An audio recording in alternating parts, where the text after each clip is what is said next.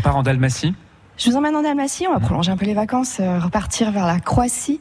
Et la Dalmatie en particulier, c'est vraiment la pointe sud de la Croatie, avec euh, au, à l'ouest euh, les Alpes dinariques, en fait, qui partagent la Croatie de la Bosnie juste à côté, la mer Adriatique, bien sûr, à l'est, avec une multitude de petites îles, et à la pointe jusqu'au Monténégro. Voilà, vous situez du coup maintenant.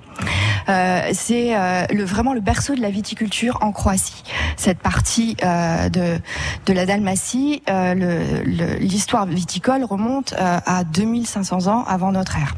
On a découvert sur l'île de Vis un artefact de pièces avec euh, sur une face une grappe de raisin et euh, de l'autre côté une amphore. Donc là, on a vraiment euh, la trace de ces, ces, cette première maîtrise de la viticulture qui est apportée par les par les Grecs.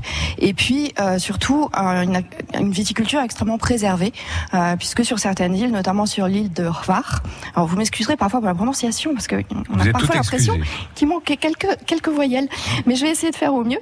On, on trouve sur cette île la plaine de Starigrad, euh, qui est euh, patrimoine mondial de l'UNESCO, puisqu'il y a un système parcellaire qui est entièrement préservé depuis 24 siècles, avec euh, donc à la fois des vignes, des oliviers, et la répartition jusqu'au jour d'aujourd'hui est restée à l'identique. Donc c'est vraiment remarquable, et il y a beaucoup de, de très jolis paysages de, de vignes dans cette côte d'Almat, euh, avec des vignes qui sont souvent en pente, euh, orientées vers euh, vers la mer, ce qui permet une modération au niveau des températures.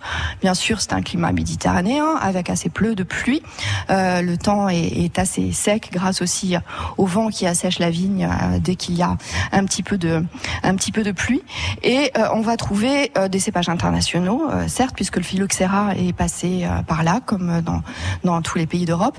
Mais pour autant, grâce à ce climat sec, des cépages autochtones ont pu être préservés. Donc on va trouver euh, multitude de cépages qui vont euh, être remis de plus en plus au goût du jour et qu'on va pouvoir découvrir.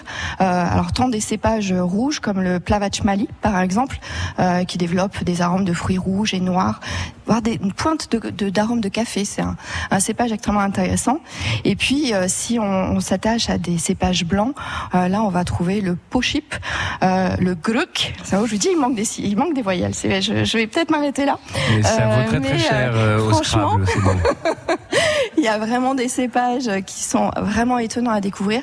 Et le pochip, qui est le cépage roi notamment euh, de l'île de Korkula, qui est extrêmement intéressant, qui peut être en version blanc sec, tel qu'on va pouvoir le, le, déguster la semaine prochaine au Belvédère, avec des arômes de fruits blancs, de pêche, de noix, des pointes de, de pamplemousse également, et que l'on peut trouver également en version licoreuse, lorsque les, les raisins à ce moment-là sont séchés au soleil, on dit passeриer, et on arrive là à un hectare de vin qui est aussi extrêmement intéressant.